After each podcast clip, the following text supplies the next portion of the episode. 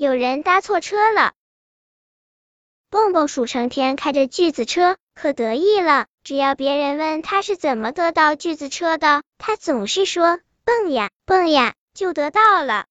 蹦蹦鼠，这次要交给你一项重要的任务。猪猪老师推了推鼻梁上的眼镜，说：“今天你带八个有一旁的汉子去动物园玩耍，记住哦，如果有谁搭错了车，你可进不了动物园的大门。”蹦蹦鼠带着吉吉猴。乖乖兔、咩咩羊开着锯子车来到装着汉字的仓库。乖乖兔选了秀禾补，吉吉猴选了群禾出，咩咩羊选了刨禾背，蹦蹦鼠选了筑禾衬。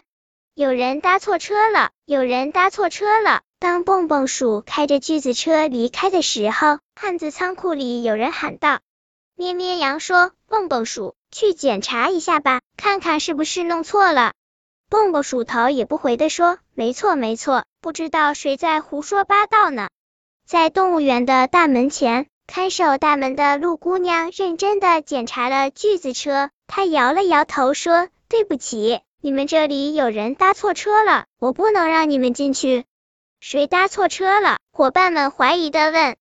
这时候，柱子从锯子车上下来，红着脸说：“是我搭错车了。”蹦蹦鼠盯着柱子。左瞧瞧，右瞧瞧，生气的说：“你为什么混在车里不说话？”柱子伤心的说：“是你把我选进来的。再说，我也想来动物园玩呀。”本篇故事就到这里，点击屏幕右上方订阅，关注主播，每日更新，不见不散。